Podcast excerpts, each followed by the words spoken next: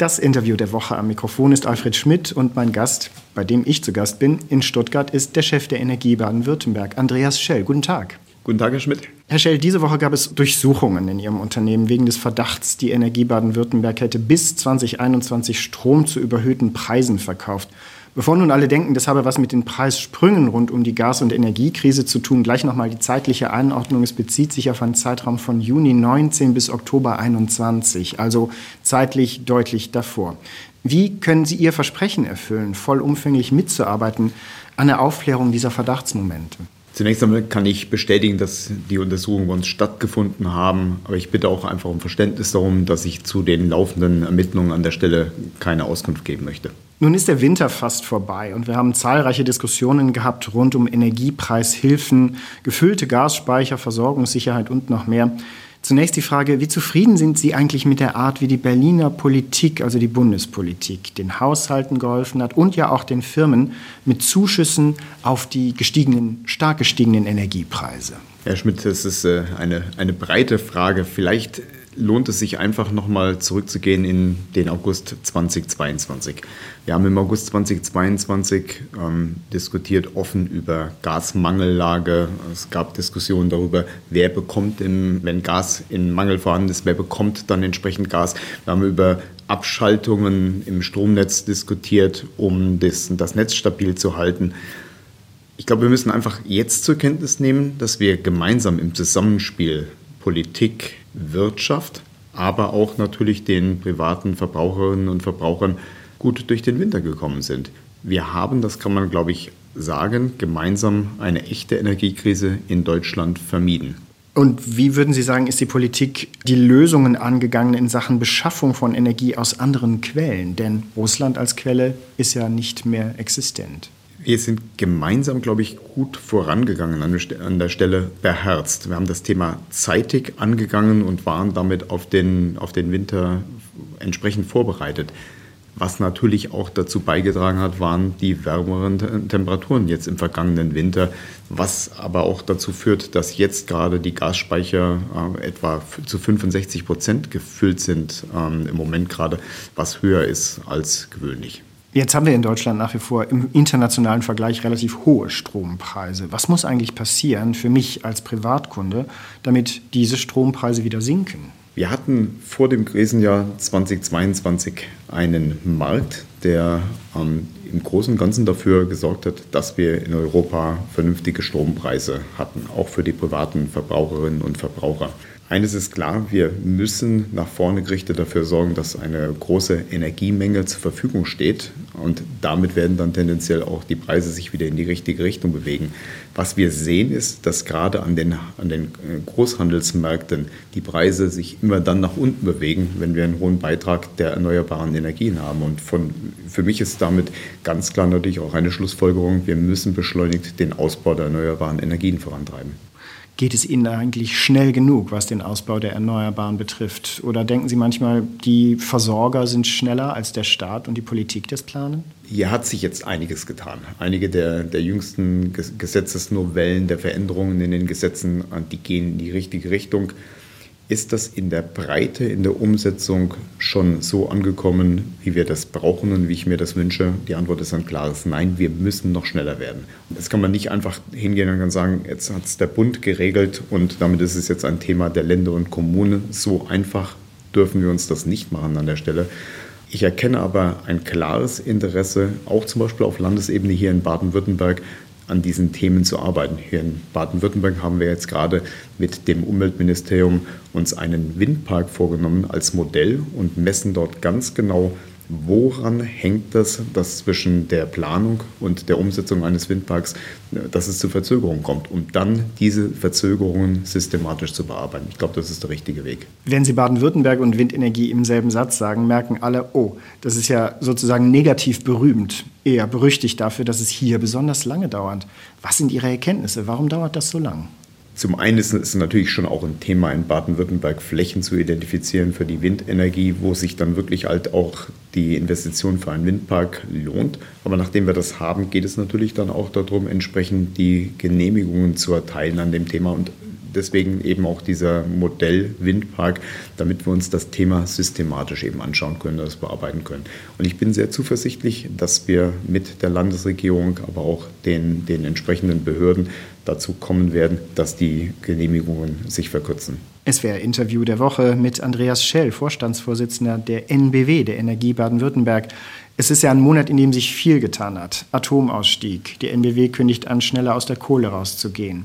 Smart Meter sind im Bundestag angesprochen worden. Klicken wir mal die Menüleiste durch. Also um die Jahre 2025 herum sollen wir alle zu Hause Smart Meters kriegen, also schlicht und einfach Stromzähler, die digitalisiert sind und an das Netz auch zurückmelden können, was so passiert. Was heißt das eigentlich für meinen Alltag als Stromnutzer? Muss ich auf einmal sehr stark aufpassen, wann ich die Waschmaschine programmiere, wann ich vielleicht mein E-Auto oder E-Fahrrad laden will? Fordert es mich sehr viel stärker?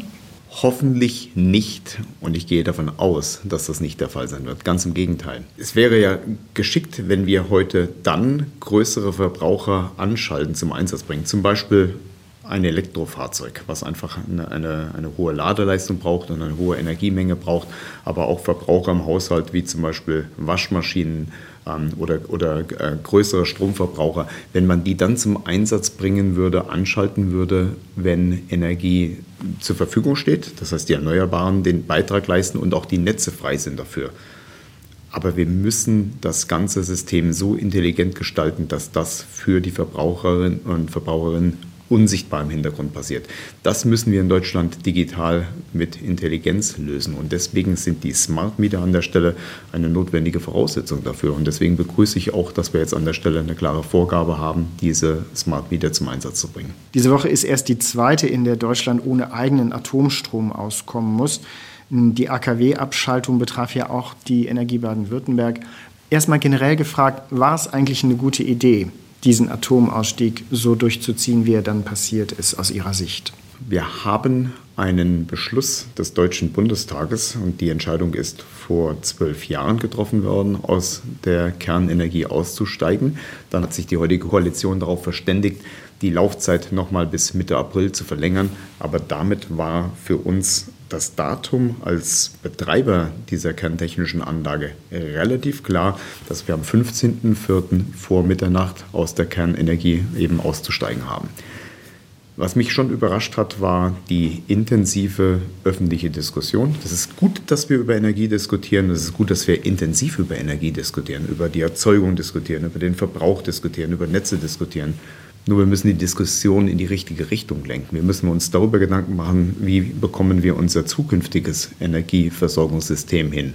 Wie bekommen wir den Ausbau der erneuerbaren Energien schneller vorangetrieben? Wir haben gerade eben über Planungs- und Genehmigungsverfahren gesprochen.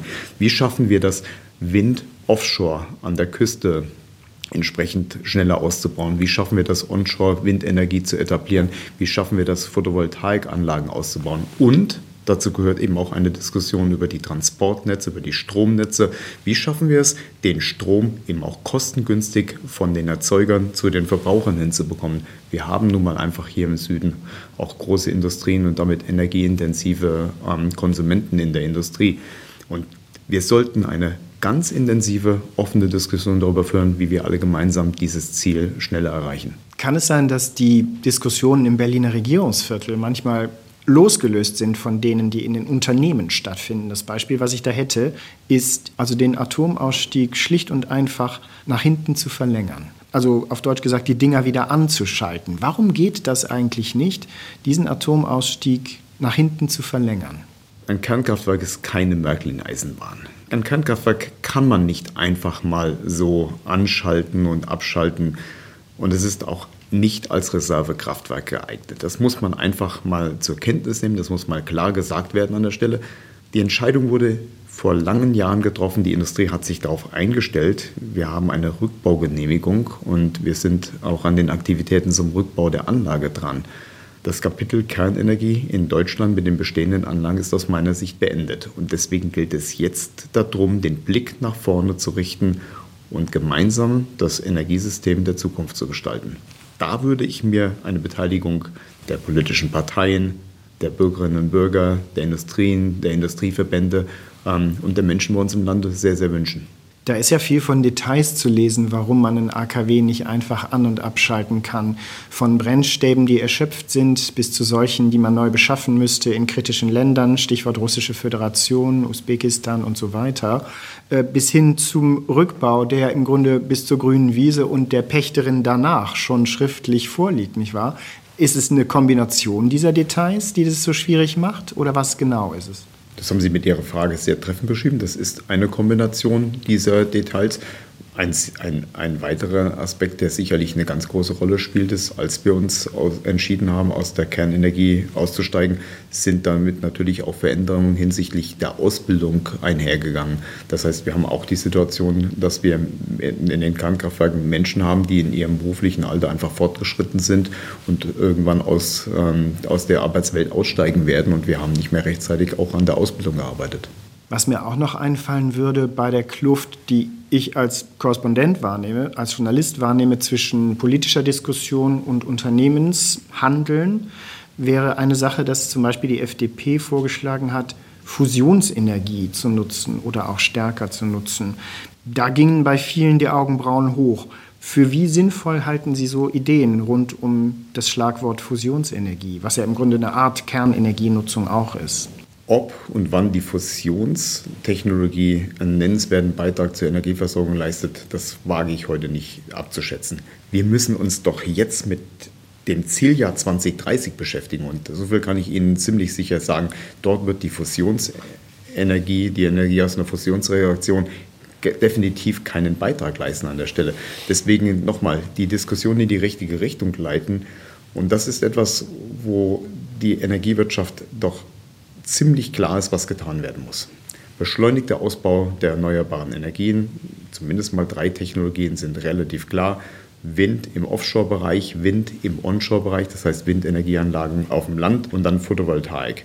Und dazu brauchen wir aber auch eine Kombination von Kraftwerken, die dann die Leistung äh, bereitstellen und die Energie produzieren, wenn wir eben keinen Beitrag der erneuerbaren Energien haben. Das sind jetzt zunächst einmal Gaskraftwerke, die wir dann nach dem Jahr 2030 perspektivisch mit Wasserstoff betreiben und so die Klimaneutralität erreichen.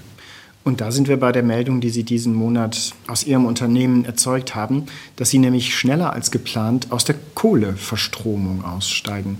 Wie genau schaffen Sie das? Ja, vielleicht einmal ganz kurz zum Prozess, der zu dieser Entscheidung geführt hat. Wir, wie andere Unternehmen auch, beschaffen uns Kapital am Kapitalmarkt.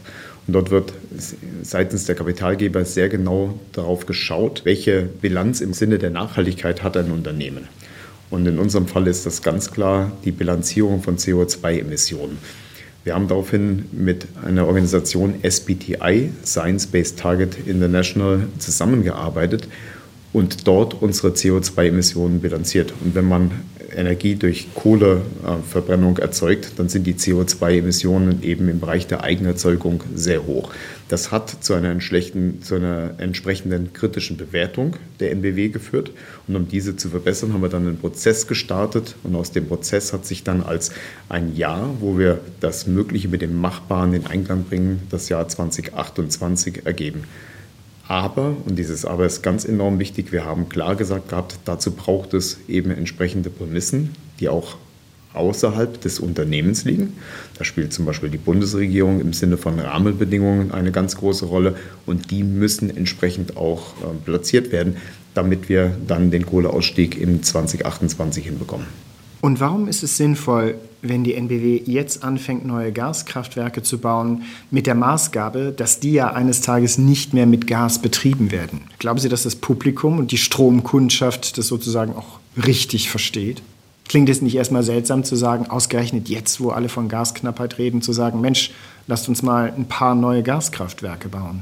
Es ist ja unsere Intention, den den, Groß-, den Hauptteil der benötigten Strommenge des Strombedarfs in Deutschland mit den Regenerativen zu erzeugen. Man muss sich das Ganze mit den Gaskraftwerken so vorstellen, dass wir ein Backup-System brauchen. Wir brauchen ein System, das dann einsetzbar ist, wenn wir durch die Erneuerbaren, sei es denn durch eine Dunkelflaute, die man üblicherweise so im November hat, wenn es keinen nennenswerten Beitrag der Windenergie gibt, wenn die Wolken die Photovoltaikanlagen entsprechend bedecken, für den Fall brauchen wir einfach auch als Industrieland gesicherte Leistung. Das sind so etwa 55 Gigawatt. Das ist eine ganz enorme Leistung in Deutschland. Und die müssen wir eben mit Kraftwerken erzeugen, die flexibel einsetzbar sind, die ich dann reinfahren kann, wenn eben diese Erneuerbaren fehlen.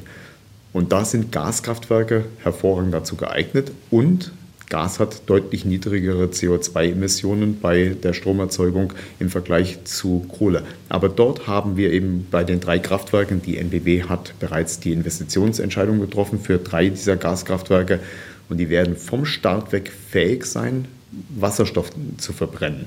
Und mit der Verbrennung von Wasserstoff bin ich dann im Bereich von Null Emissionen.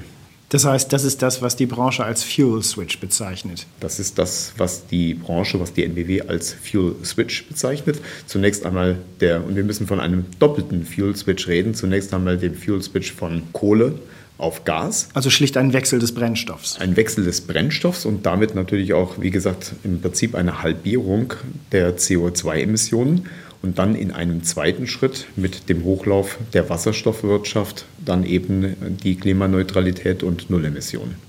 Jetzt hat die NBW binnen weniger Jahre ja diesen Umbau angepackt und äh, den Anteil von erneuerbaren Energien von knapp 19 auf über 40 Prozent gesteigert. Sie sind allerdings immer noch bei 45 Prozent Kohlestrom. Wie wird sich das aus Ihrer Sicht so mittelfristig verändern? Also im Grunde, was ist Ihr persönlicher Energiemix im Unternehmen? Der wird sich mit dem geplanten Kohleausstieg schon bis zum Jahr 2028 rapide verändern. Wir haben einen klaren Fahrplan Richtung Klimaneutralität im Jahr 2035 und mit dem jetzt angekündigten Kohleausstieg zum Jahr 2028 einen Meilenstein bekannt gegeben. Das heißt, die CO2-Emissionen pro erzeugter Kilowattstunde werden dann jetzt eben mittelfristig runtergehen. Diese Übergangszeit, die Sie gerade charakterisiert haben mit dem Wechsel des Brennstoffs, die führt ja auch zu der Frage Versorgungssicherheit und wie Sie sie garantieren. Wie planen Sie die Versorgungssicherheit in dieser Übergangsphase zu garantieren? Hier ist es erstmal wichtig festzustellen, dass diese Kraftwerke nicht abgerissen werden, sondern diese Kraftwerke werden von uns im Prinzip zur Reserve angemeldet. Das heißt, die gehen danach über ähm, unter die Direktive der Bundesnetzagentur, das heißt der Übertragungsnetzbetreiber, die, wenn wir in Deutschland einen, einen Engpass haben, dann entsprechend ähm, das Kommando geben kann, diese Kraftwerke zum Einsatz zu bringen und dann damit ähm, ja, elektrische Energie zu produzieren. Aber sie sind aus unserem Portfolio draußen. Das heißt, wir können mit diesen Kraftwerken dann auch kein, kein, kein Geld mehr verdienen, die nicht mehr an den Markt ranbringen, sondern sie dienen dann lediglich noch der Stabilisierung und der Netzreserve in Deutschland. Wir reden ja in diesen Tagen viel darüber, woher Energie zu uns kommt. Das ist ja was sehr Politisches geworden. Leute sind sensibel, äh, wenn Fracking-Gas aus den USA zu uns kommt, in den LNG-Terminals oder auch aus umstrittenen Staaten wie Katar. Wenn Sie jetzt wie angekündigt neue Gaskraftwerke bauen, bekommen Sie dann möglicherweise nicht ein Imageproblem, weil solche Energiearten da auch dabei sein könnten? Deutschland war schon immer ein Energieimportland. Wir haben einfach einen Großteil unserer Energie auch in den vergangenen Jahrzehnten importieren müssen. Jetzt sind wir in so einer Transition. Und wir werden in der Transition jetzt natürlich verstärkt auch auf Flüssiggas, auf LNG ähm, äh, setzen müssen und uns natürlich damit auch mit der Beschaffung be beschäftigen. Und natürlich, das muss man, glaube ich, offen ansprechen, auch mit den Nachteilen, die die Förderung von diesem Gas, die Verflüssigung hat. Das ist ein, aufgrund des Wirkungsgrades braucht man dort mehr Energie zum Verflüssigen und später zum Regasifizieren. Aber das spricht doch noch einmal mehr dafür, dass wir das Zielbild, was wir uns vorgenommen haben, nämlich unsere Energie mit erneuerbaren Energien zu erzeugen, schneller hinbekommen. Je schneller wir durch diese Phase durchgehen, desto besser ist das für uns alle. Und darauf setze ich und ähm, deswegen freue ich mich persönlich auch über die intensive öffentliche Diskussion, die mir gerade an, an allen Ecken und Enden begegnet. Sie haben bekräftigt, dass Sie den Ausbau der Erneuerbaren beschleunigen wollen. Die alte Frage ist immer noch aktuell, machen die Stromnetze in Deutschland da auch mit? Also besonders die Verteilnetze, also die regionalen und lokalen Netze. Wie optimistisch sind Sie da? Wir haben einfach auf, aufgrund der Veränderung, der massiven Veränderung, die in unserer Erzeugungslandschaft passiert, nämlich weg von großen zentralen Kraftwerkstandorten und der dann historisch aufgebauten Verteilung des Stroms äh, über Transportnetze bis dann hinter zu den Verteilnetzen, die den Strom lokal zu den Menschen dann transportieren und zu den Unternehmen transportieren. diese Erzeugungslandschaft ändert sich jetzt einfach. Ein Großteil der Energie wird in 2030 in der Nordsee produziert. Ich hatte jüngst die Chance, am North Sea Summit teilzunehmen, wo darüber diskutiert wird, dass wir jetzt in die 40er Jahre von 300 Gigawatt Erzeugungsleistung in der Nordsee ausgehen. Das heißt, die Nordsee wird ein großes Kraftwerk werden für Europa. Das heißt, ich muss den Strom, den ich dort oben produziere, im Prinzip im Land verteilen. So waren unsere Stromtransportnetze und Verteilnetze in der Vergangenheit nicht aufgestellt. Aus dem Grund besteht dort erheblicher Bedarf, diese Netze umzubauen. Und auch das wird wieder zu einer öffentlichen Diskussion führen. Das bedeutet einfach, wir müssen akzeptieren, dass wir neue Stromtrassen in Deutschland bauen müssen. Und auch dort ein, ein Appell und die Bitte, dass wir uns alle an diesem Prozess beteiligen, uns dort mit einbringen, aber mit dem Blick darauf, das machen zu wollen. Könnte es ein Teil der Lösung sein, dezentrale Nutzung von Strommengen neu zu denken? Vielleicht nicht so radikal, wie ein Politiker aus Brandenburg es formuliert hat, der mal meinte, die bayerischen Motorenwerke nach Hamburg zu verlagern, ist wahrscheinlich keine echte Option. Aber der Gedanke, dass man am einen Ende des Landes große Strommengen erzeugt und dann Milliarden baut für Trassen, ist einer. Aber dezentral den Strom zu nutzen, könnte das ein Teil der Lösung sein? Und wenn ja, wie? Es muss doch ganz klar ein sowohl als auch dabei geben. Wir werden in der Zukunft große Strommengen im Norden Deutschlands an der Küste, vor der Küste, offshore produzieren. Diesen Strom müssen wir dorthin bringen, wo heute auch die großen Verbraucher sind. Und dazu gehört eben auch die Industrie im Süden, im Südwesten Deutschlands. Das heißt, wir müssen ganz, ganz unbedingt die Transportnetze umbauen und für die Zukunft ausrüsten. Und zusätzlich müssen wir uns mit dem Thema dezentrale Erzeugung von Energie beschäftigen. Das sind zum Beispiel Windenergieanlagen onshore im Land oder Photovoltaikanlagen, die, die größeren Anlagen 100 Megawatt, 200 Megawatt, 500 Megawatt in Brandenburg, diese entsprechend zum Einsatz bringen. Aber zu dem Thema dezentrale Energieerzeugung gehören natürlich mittlerweile auch die vielen 10.000 Solardachanlagen, die eben auch ihren Beitrag leisten an der Stelle. Und dann sind wir beim benötigten Umbau der Verteilnetze. Das sind wirklich enorm große Aufgaben, die da vor uns liegen, die wir gemeinsam angehen müssen. Und deswegen brauchen wir einen politischen Konsens, aber auch einen Konsens in der Bevölkerung, dass das eine gemeinschaftliche Aufgabe ist, die vor uns liegt, die wir angehen müssen. Diese Woche hat auch eine Diskussion um die Wärmepumpe als solche nochmal wieder mit sich gebracht. Für viele hört sich das an wie, Mensch, wir sollen demnächst mit Strom heizen. Kriegen wir denn überhaupt genügend Erneuerbare oder überhaupt insgesamt genügend, genügend Strommenge zusammen für die Wärmepumpenpläne der Ampelregierung? Wir hatten im Jahr 2022 etwas mehr als 500 Terawattstunden an Strom. Das ist eine gigantisch große Strommenge und es wird prognostiziert nach Schätzungen, dass das bis zum Jahr 2030 inklusive der Millionen an neuen Wärmepumpen, inklusive der Elektromobilität so in etwa 700 Terawattstunden geht. Und auf die Erzeugung dieser Strommenge müssen wir uns konzentrieren.